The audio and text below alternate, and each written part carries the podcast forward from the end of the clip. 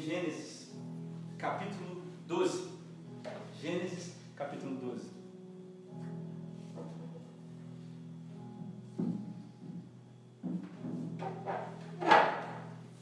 Gênesis, capítulo 12, versículos 1 e 2. E aí, enquanto você está abrindo a sua Bíblia aí em Gênesis, capítulo 12, nos versículos 1 e 2, eu também estou abrindo a minha aqui. Eu queria te perguntar, você sabe o que é um quebra-cabeças? E hoje o nosso tema é quebra-cabeças. Você sabe o que é o quebra-cabeças? Sabe, né? Aquele jogo que você vai montando as peças, né? Que você fica montando um monte de peças. Eu queria que você assim pensasse na sua vida hoje como um quebra-cabeças. Se a sua vida hoje fosse um quebra-cabeças, aí eu quero te fazer duas perguntas, ou três perguntas. Faltam algumas peças? Se a sua vida fosse um quebra-cabeças hoje, faltariam algumas peças? Quais seriam essas peças que estariam faltando para você hoje? Ou e você já sabe quais são as peças, mas elas estão fora do lugar? Entendeu qual é a minha pergunta? Eu quero te perguntar hoje assim: será que sua vida não parece um quebra-cabeça com peças fora do lugar? Ou com peças perdidas?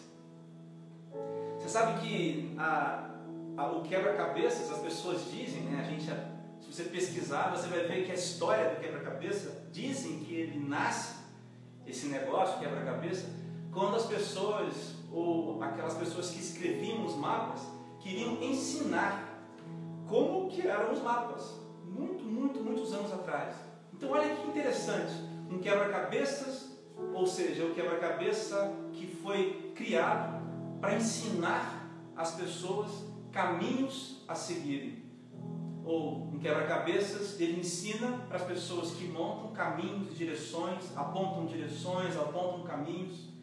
Um quebra-cabeças talvez seja um mapa. Imagina então um mapa com peças fora do lugar. Imagina um mapa com peças faltando. Bom, acho que aquilo que o quebra-cabeça fica tentando representar fica um pouco sem sentido. Talvez seja essa a sua reclamação de hoje. Talvez essa seja a sua, a sua frase hoje aqui. Não, a minha vida é um quebra-cabeça onde peças estão faltando, onde peças estão fora do lugar, onde peças eu nem sei onde estão. E aí teve um homem na Bíblia que viveu uma história há muitos e muitos anos atrás, há muitos e muitos anos atrás. E esse homem viveu uma história parecida com essa, de alguém que é, de alguém que é, estava diante de alguma coisa grande a ser feita, ou diante da sua vida a ser vivida, e cara, essa vida desse cara parecia mais um, um quebra-cabeças, assim, sabe? E aí eu quero ler com você então agora, Gênesis 12, dos versículos de 1 a 3. Olha só o que diz. Então o Senhor disse a Abrão, atenção que não é Abraão, mas é Abrão saia da tua terra, do meio dos seus parentes e da casa do seu pai, e vá para a terra que eu lhe mostrarei. Essa é a ordem de Deus para esse cara, para o Abraão. Aí a promessa de Deus, versículo 2: Farei de você um grande povo e o abençoarei. Tornarei famoso o seu nome, e você será uma bênção. Abençoarei os que o abençoarem, e amaldiçoarei os que o amaldiçoarem. E por meio de você todos os povos da terra serão abençoados. Cara, você entende? Duas coisas aqui. Primeiro, faltavam peças para Abraão. Por quê? Porque ele não sabia para onde iria e nem o que ele enfrentaria. Deus fala assim para ele: sai da sua, casa, da sua casa e vai para uma terra onde eu te mostrarei. Cara, algumas peças faltavam para Abraão. E outra coisa que que, é, que nesses versículos eu consigo ver é que outras peças então pareciam estar fora de lugar. Porque nesse tempo aqui, tinha acabado de acontecer, assim, há muitos anos atrás disso daqui, não tantos, mas aquele episódio da Torre de Babel. E a sociedade daquela época era uma sociedade que experimentava uma certa prosperidade.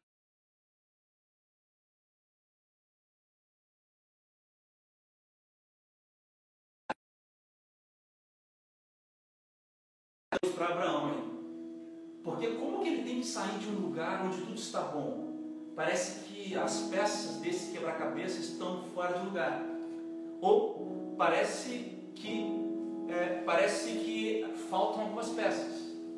Porque para onde eu vou? Que lugar é esse? Que lugar é esse que Deus vai me dar? Deixa eu fazer uma oração com você. Senhor Deus, Pai, eu entrego nas tuas mãos todos os meus irmãos e agora a tua palavra que vai ser aqui explanada. Que o teu Espírito Santo quebre todas as correntes, Pai, no nome de Jesus. Que toda obra do mal seja desfeita. Que hoje pessoas se encontrem com Jesus Cristo. Que hoje quebra-cabeças aqui sejam completos, restaurados, no nome de Jesus. Amém. Então, cara, resumindo a história do Abraão, não havia um mapa para ele. Lembra que eu te falei que a história do quebra-cabeça era essa? As pessoas tentavam montar um mapa. Então, para Abraão, cara, não existia mapa. E aí, o que, que eu quero dizer? Eu acho que talvez você esteja assim hoje, se identificando com essa história. Cara, a minha vida é um quebra-cabeça com peças faltando, com peças que não fazem sentido. Eu não tenho mapa, cara, para seguir. E a verdade, cara, é que a vida é assim. A verdade é que ninguém vê ou monta o quebra-cabeça com todas as peças. E não é isso que eu quero pregar para você hoje aqui. Um quebra-cabeça perfeito, com todas as peças no lugar, onde o mapa está todo revelado. Não, é isso que eu quero pregar para você hoje. Porque não é isso que a Bíblia ensina para mim e para você. Mas a questão é que, para esse cara, chamado Abrão, até esse momento, a história deu certo. Um cara que não sabia para onde ir, ou seja, faltavam algumas peças para ele, e um cara que teve que sair de um lugar onde parecia estar tudo bem, ou seja, peças estão fora do lugar. Para esse cara, a história deu certo. E eu quero pensar com você hoje por que que para esse homem que viveu um quebra-cabeças estranho, uma vida como um quebra-cabeças estranho, por que que deu certo para ele? Talvez seja isso que você esteja precisando ouvir hoje. Se você está aqui nessa live agora comigo, ouvindo, eu queria te pedir para você ficar até o final, porque Deus marcou o encontro com você hoje e quer te falar algumas coisas.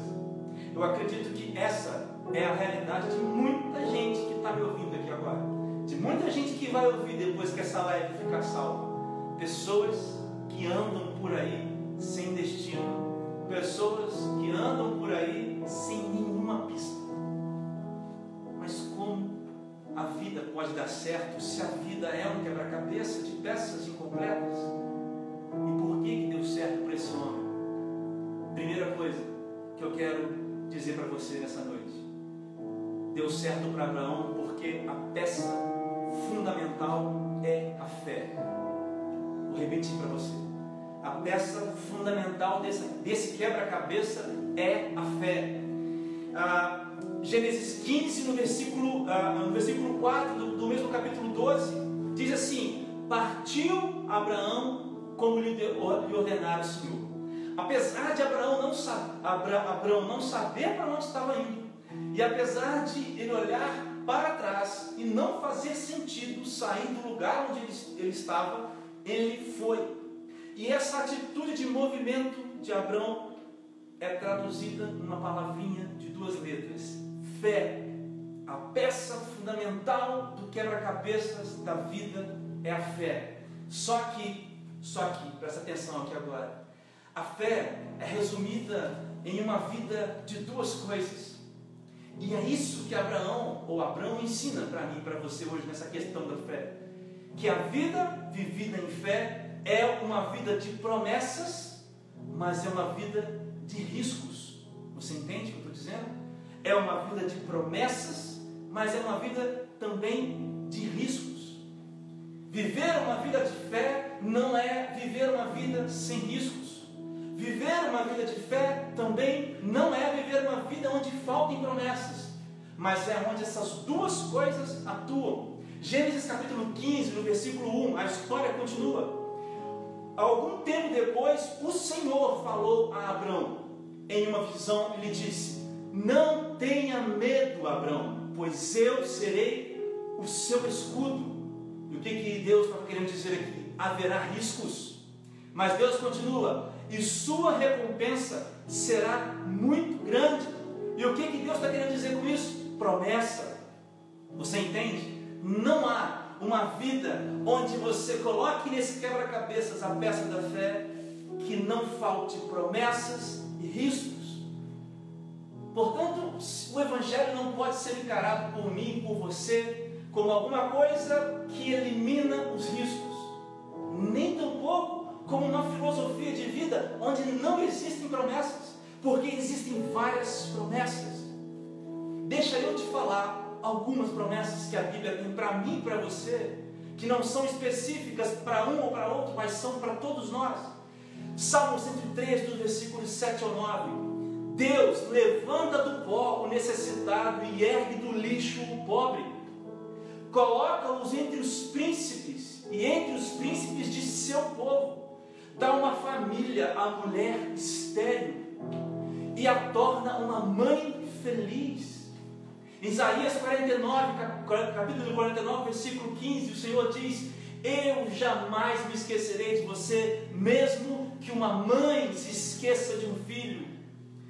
João capítulo 14, versículo 18, Jesus Cristo diz: Não vos deixarei órfãos, voltarei para vocês. Jesus Cristo diz isso. Apocalipse 21 diz que existirá um lugar onde não há mais dor, não há mais choro, não há mais sofrimento. Salmo 23 diz que quando o Senhor é o meu pastor, nada me falta.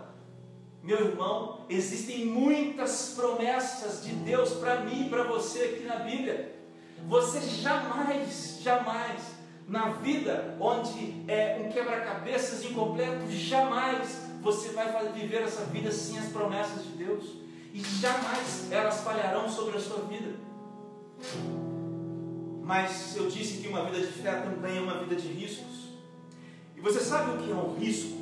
Você sabe o que são os riscos da vida? eu tentei des, é, é, é, dar uma definição aqui melhor para os riscos. Eu defini o seguinte: os riscos são as mentiras que o diabo cria para te convencer que Deus não pode te dar aquilo que ele prometeu. Você entendeu?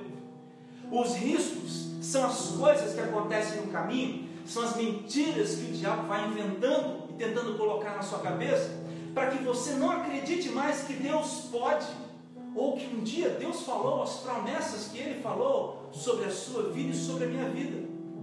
E é por isso que uma vida de fé, então, é uma vida de promessas, uma vida de riscos. Porque enquanto você vai, você vai vivendo pelos riscos, você vai acreditando nas promessas. Deixa eu te dar um exemplo. Lembra de Pedro? Pedro, quando é, um, é um ótimo exemplo para mim e para você, lá no barco da tempestade, quando Jesus chega e fala: Pedro, vem andando sobre as águas existia o risco de Pedro afundar nas águas.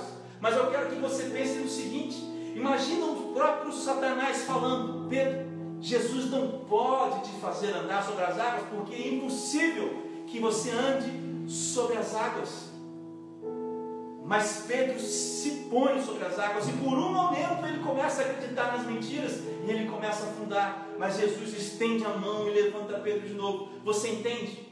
A nossa vida é uma vida como se nós estivéssemos andando sobre as águas, acreditando nas promessas de Deus, porque as promessas de Deus desafiam a realidade. Como que você pode realmente dizer para mim que é verdade que Deus, é, Jesus disse que nós não estaremos órfãos, se você é um órfão que está me ouvindo, se você não tem pai, se você não tem mãe? Como você pode dizer que o Senhor não faltará se o Senhor for seu pastor, se você não tem o que comer amanhã? Mas entenda uma coisa, meus irmãos: o Senhor jamais falha nas suas promessas, e a peça do quebra-cabeças que se chama fé te faz andar sobre o risco de afundar na água, sem afundar na água. Você entende o que eu estou falando com você? Então a pergunta seria: como viver entre promessas e riscos. Como viver entre promessas e riscos? E presta atenção nessa resposta. A resposta é: como viver entre promessas e riscos? A resposta é: arriscando tudo pela fé. Cara, essa é a grande sacada. É isso que Jesus quer de você e de mim, nós que somos a igreja do Novo Testamento. nós que somos uma igreja, dos, que viemos das igreja, da igreja dos apóstolos, Deus quer que eu e você arrisquemos tudo pela fé. Você não acredita em mim? Então eu vou ler para você uma passagem de um homem que arriscou tudo pela fé. 2 Timóteo, capítulo 1, versículos 11 e 12. Deste evangelho fui constituído pregador, apóstolo e mestre. Por essa causa eu também sofro, mas não me envergonho, porque sei em quem tenho crido, e estou bem certo de que Ele é poderoso para guardar o meu depósito até aquele dia. Cara, talvez você nunca tenha entendido esse texto de 2 Timóteo. Isso daqui quem está falando é o apóstolo Paulo. Nos últimos dias de vida, sabe onde ele estava? Numa das piores prisões da época. Sabe como estava o tempo? Inverno rigoroso. Sabe o que Paulo estava sentindo? Frio. Porque Paulo estava sozinho numa cela, numa cela, sem roupa direito, sentindo frio. Paulo estava velho, a partir dos seus 60, 70 anos já aqui.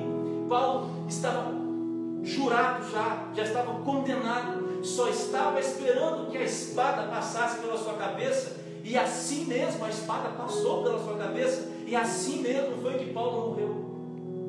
Desse lugar, dessa prisão, desse lugar difícil, é que Paulo diz assim: Eu sei em quem tenho crido, e estou bem certo de que Ele é poderoso para guardar o meu depósito até aquele dia. O que Paulo tinha? Convicção. O que você e eu precisamos hoje? Convicção. Você sabe qual é a questão, meus irmãos? Que talvez você esteja se arriscando pelas promessas erradas. Se viver entre promessas e risco é arriscar tudo pela fé, talvez você esteja arriscando tudo pelas promessas erradas. Gênesis capítulo 15, versículos 4 a 6, a história de Abraão continua. Então o Senhor deu-lhe a seguinte resposta: Seu herdeiro não será esse. Um filho gerado por você mesmo será o seu herdeiro. Levando-o para fora da tenda, disse: Olhe para o céu e conte as estrelas, se é que pode contá-las. E Deus prosseguiu: Assim será a sua descendência. Agora, olha o que diz a palavra de Deus no versículo 6.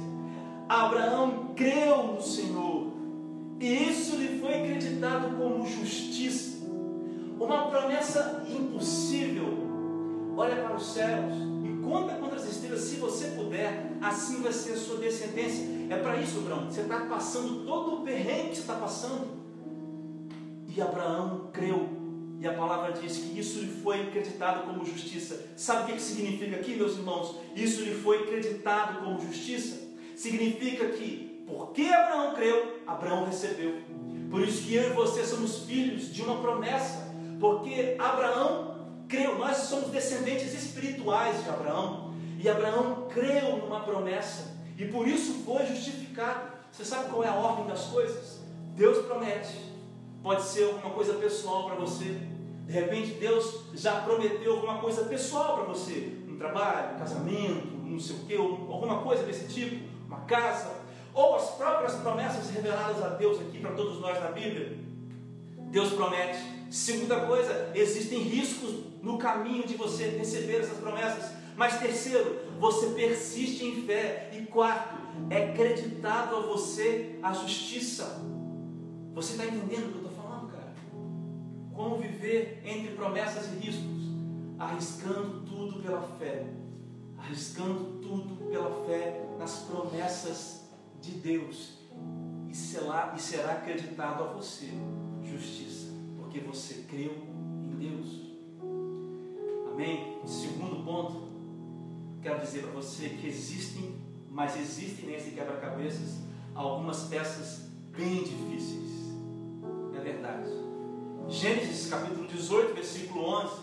Abraão, agora já é Abraão e Sara já eram velhos, de idade avançada. E Sara já tinha passado da idade de ter filhos. Você sabe quantos anos Abraão tinha aqui? 99 anos. muitos anos já tinham se passado desde que o Senhor tinha dado aquela promessa para ele. Aquela promessa de que a descendência dele seria tão numerosa quanto o céu. Mas é impossível, meu irmão, que Deus age. Veja Gênesis 18, versículos 13 a 15. Mas o Senhor disse a Abraão: Por que Sara riu e disse: Poderei realmente dar à luz agora que sou idosa? Existe, existe alguma, alguma coisa impossível para o Senhor? Na primavera voltarei a você e Sara terá um filho. Sara teve medo e por isso mentiu. Eu não ri, mas ele disse: Não negue, você riu. Eu queria fazer uma pausa aqui. Essa história é o seguinte: três, alguns anjos, não sei se é três, me fala a memória aqui agora, mas chegam para Abraão e para Sara e dizem para eles: Você vai ter um filho. Você, com essa idade que você tem, eu vou te dar um filho. E aí Sara ri. Ah, eu tenho filho? E aí é nessa hora que os anjos do Senhor, a personificação de Deus ali disse: Por que, que você riu? Existe alguma promessa difícil para mim cumprir? Existe alguma coisa impossível para mim? E eu pergunto a você: o que Deus cumpriu? É, o que Deus prometeu para você? Talvez você esteja rindo dizendo: quem sou eu para receber aquilo que Deus prometeu? Mas a resposta é: será que existe alguma coisa impossível para Deus? Agora, a pergunta verdadeira é essa aqui: por que existem peças tão difíceis, cara? Por que demorou tanto para Abraão e para Sara? Porque Abraão, no começo, ainda era Abraão, e porque Sara era Sarai. Eu vou te explicar isso aqui. Porque Abraão não suportou esperar, porque Abraão sucumbiu aos riscos. Sara, Sarai, que ainda chamava Sarai, pede a Abraão para ter um filho com uma das suas, das suas criadas.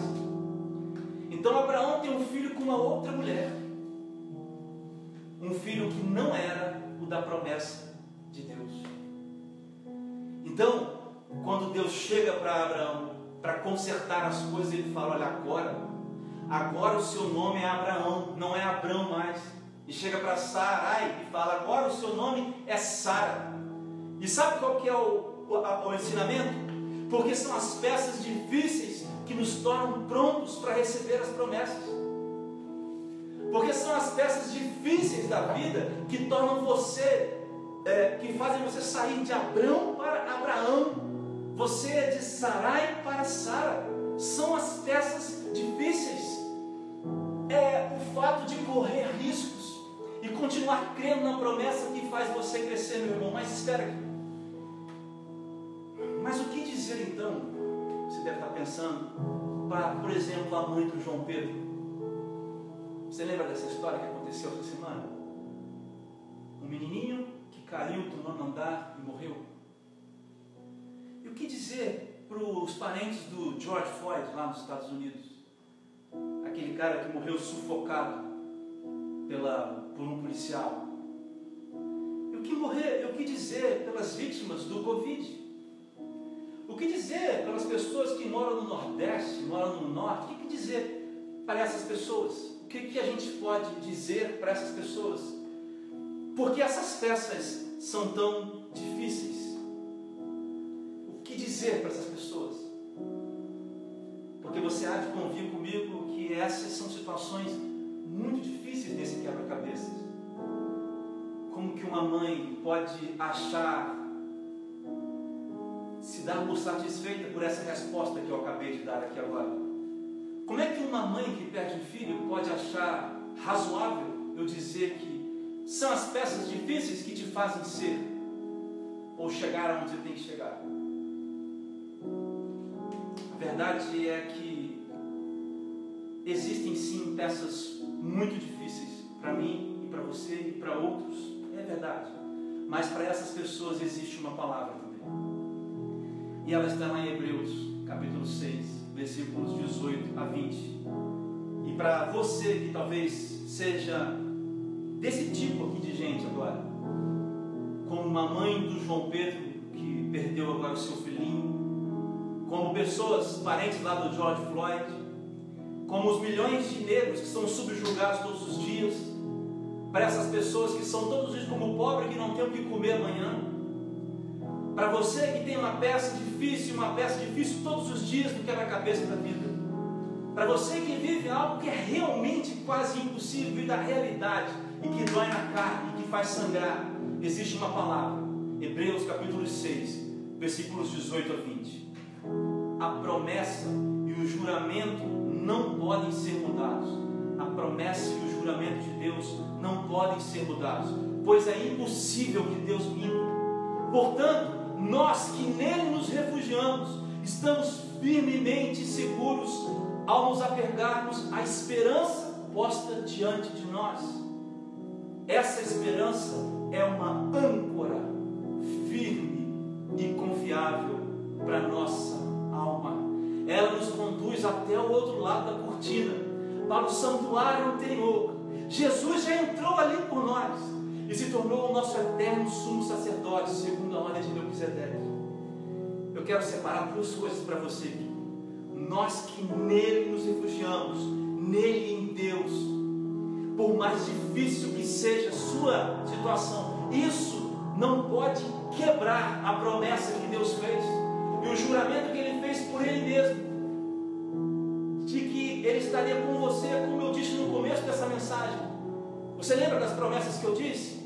Lembra do Salmo 113 que eu falei com você? Levanta do pó necessitado e ergue do lixo o pobre coloca entre os príncipes, entre os príncipes do seu povo, dá uma família à mulher, à mulher estéril, e torna uma mãe feliz. Esse Deus não pode mudar o juramento que ele fez. E a segunda coisa desse texto aqui de Hebreus, isso é uma âncora. Portanto, se agora tudo está uma tempestade, essa é a âncora que vai segurar, seja qual for a sua situação. Eu realmente não sou digno de, de dizer a você coisas, porque eu não passei por isso coisas tão complicadas como perder um filho, como ter um, um, um parente morto pela polícia, dessa maneira, passando fome todos os dias. Talvez não tenha isso na minha casa, mas se você é uma pessoa que vive assim, cara, Deus prometeu para você que vai estar com você. E essa é a âncora, essa é a única âncora. E é nessa situação que Deus vai agir. Quero terminar dizendo para você que eu também tenho uma resposta para todas as pessoas. Jesus Cristo é a última peça desse quebra-cabeça e ele já conquistou. E o que ele já conquistou já está à vista. Presta atenção. Jesus Cristo é a última peça do quebra-cabeças. E o que Jesus conquistou já está vista para você e para mim. O que Jesus conquistou já está vista para você e para mim. Você entende o que eu estou dizendo? O que Jesus conquistou já está à vista, tanto para você quanto para mim. Eu quero ler uma passagem para você em João, capítulo 19, versículos 28 a 30. E você vai entender o que eu quero dizer. Mais tarde, o apóstolo João está falando aqui da crucificação e da morte de Jesus. Mais tarde, sabendo então que tudo estava concluído, para que a Escritura se cumprisse, Jesus disse: Tenho sede. Tenho sede. Estava ali uma vasilha cheia de vinagre. Então embeberam uma esponja nela, colocaram a esponja na ponta de um caniço de isopo e a ergueram até os lábios de Jesus. Tendo provado, Jesus disse: Está consumado.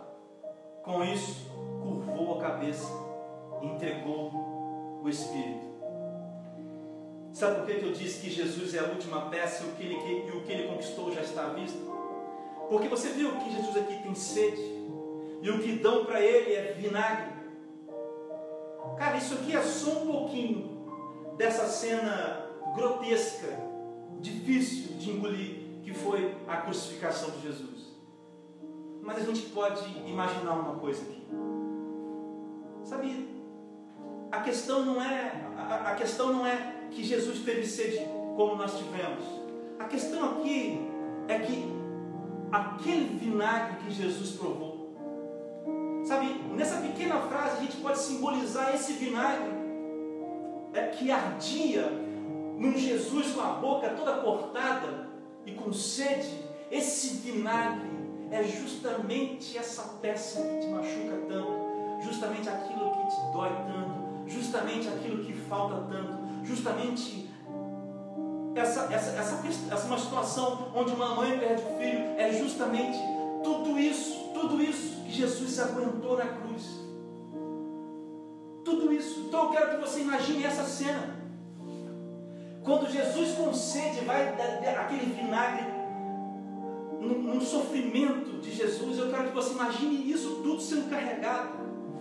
E se você ler nos, nos outros evangelhos, a palavra de Deus diz que Jesus diz: Pai, Pai, por que você me abandonou? Sabe o que acontece ali, meu irmão? Sabe o que acontece ali naquele lugar? Deus vira os olhos para Jesus. Sabe por quê? Porque todos, todos os pecados, as nossas pisaduras, essas dores, aquelas coisas estavam em cima de Jesus. Isso fede pecado do homem. E esse cheiro do pecado não pode entrar nas narinas de Deus, porque Deus é santo, santo, santo. E é por isso que você pode confiar nas promessas de Deus, porque não há ligação de Deus com o pecado. E porque Jesus Cristo suportou, quando o Pai deixou de olhar para ele, quando Jesus Cristo suportou, ele disse: Está consumado. O que foi consumado ali não foi a morte de Jesus, mas foi a vida minha e sua. Você entende? Por que, que Jesus é a última peça? Porque está consumado. E o que Jesus conquistou na cruz é a libertação disso tudo. Porque Jesus é a promessa de Deus cumprida em carne e osso. Deus havia prometido mandar alguém e ele mandou. Jesus foi real e Jesus veio e Jesus morreu e Jesus ressuscitou. Essa passagem ela mexe comigo porque Jesus diz: está consumado por minha causa, por sua causa, por nossa causa. Se Abraão não tinha essa peça do quebra-cabeça deles, se Abraão tinha que olhar para frente pela fé e um dia, talvez, pensar que poderia ver a Deus na forma de Jesus, eu e você hoje temos total acesso por causa de Jesus. Por isso, não importa qual é a pedra ou a peça que esteja faltando na sua vida, não importa o quão bagunçado esteja o mapa, todo o risco, toda peça fora de lugar está consumada. Toda peça que não faz sentido, a palavra de Jesus é está consumada todo, todo, toda, toda a história que não tem o menor sentido, Jesus diz: está consumado.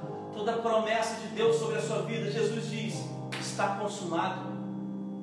Toda a coragem que você precisa para caminhar está consumado. Toda a fé que você precisa para viver todos os riscos está consumado. Tudo que você precisa para ter uma vida repleta em Jesus está consumado tudo que você precisa para dizer, como Paulo disse: Eu sei em quem tenho crido, estou bem certo que Ele é poderoso para guardar aquilo que a mim foi prometido. Jesus diz: Está consumado.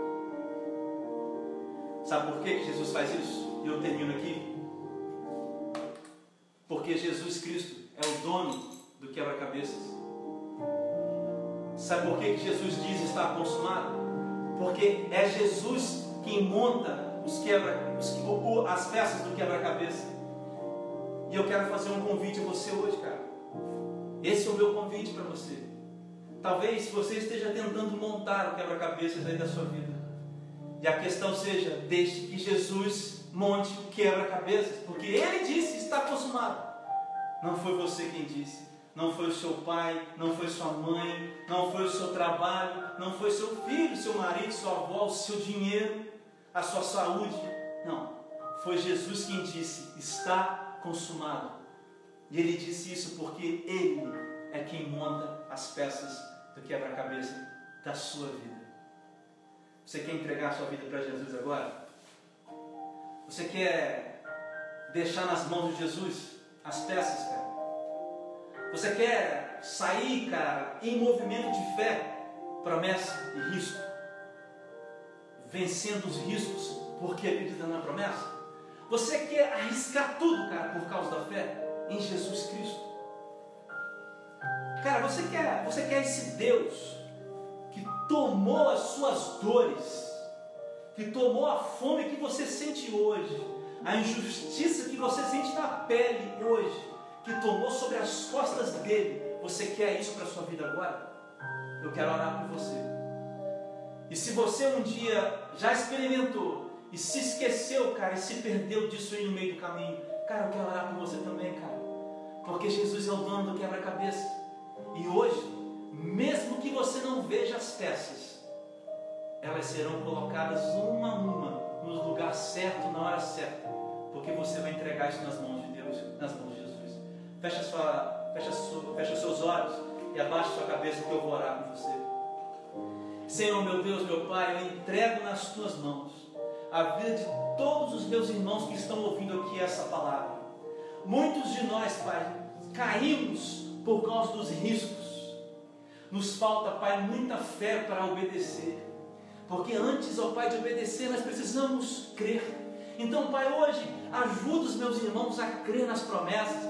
Talvez alguém, alguém que esteja ouvindo, é, esteja sendo chamado, ó Deus, para o ministério. Talvez alguém aqui, Pai, esteja sendo chamado para fazer uma faculdade fora do país, ou uma faculdade aqui no país. Talvez alguém aqui, Pai, vai passar por uma cirurgia. Talvez alguém aqui, Pai, está passando por uma situação difícil, não sei. Mas, Senhor Deus, coloca fé nesses corações, Pai, no nome de Jesus hoje.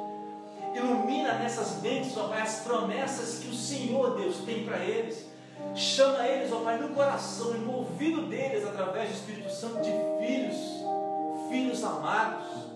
E Senhor, aqueles que vivem situações, ó Pai, indizíveis, situações, Pai, que nós não alcançamos, mas que só essas pessoas sabem. Senhor Deus, nesta noite, faz, ó Deus, de forma milagrosa, que brote no coração dessas pessoas fé apenas para recomeçar, meu Pai. E que essa fé, meu Deus, seja como uma âncora lá no fundo do mar. E que por mais agitado que seja, esse barco milagrosamente não irá afundar, meu Deus. São muitos, meu Deus, em situações quase que impossíveis para serem vencidos de doença, de injustiças sociais, mas o Senhor, ó Pai, nunca mentiu e jamais mentirá e prometeu que nós estaríamos seguros nas tuas mãos e que o Senhor, por ser o nosso pastor, nada nos faltaria. Clareia essas coisas, na mente das pessoas Deus, aqueles que estão aceitando hoje, coloca o teu espírito no coração deles. Marca esse dia, Pai, no nome de Jesus. E aqueles, Pai, que hoje estão retomando uma caminhada com o Senhor, porque estão cansados desse quebra-cabeça que não faz sentido, dessas peças perdidas. Jesus, toma controle. Porque Jesus, você consumou na cruz na cruz foi consumado tudo que eu e os meus irmãos precisamos. Nós tomamos posse da nossa vitória no sacrifício e na ressurreição de Jesus Cristo, o único Filho de Deus. Pelo poder do sangue de Jesus, lava esses corações e lava essas mentes. Destrói, Destrói as mentiras de Satanás agora. No nome de Jesus. Que haja libertação nessas vidas hoje, para a honra e glória do teu santo nome, Jesus. É assim que eu oro, no nome do poderoso, do maravilhoso, daquele que ressuscitou, do Filho de Deus. É nesse nome que eu oro. No nome de Jesus. Amém.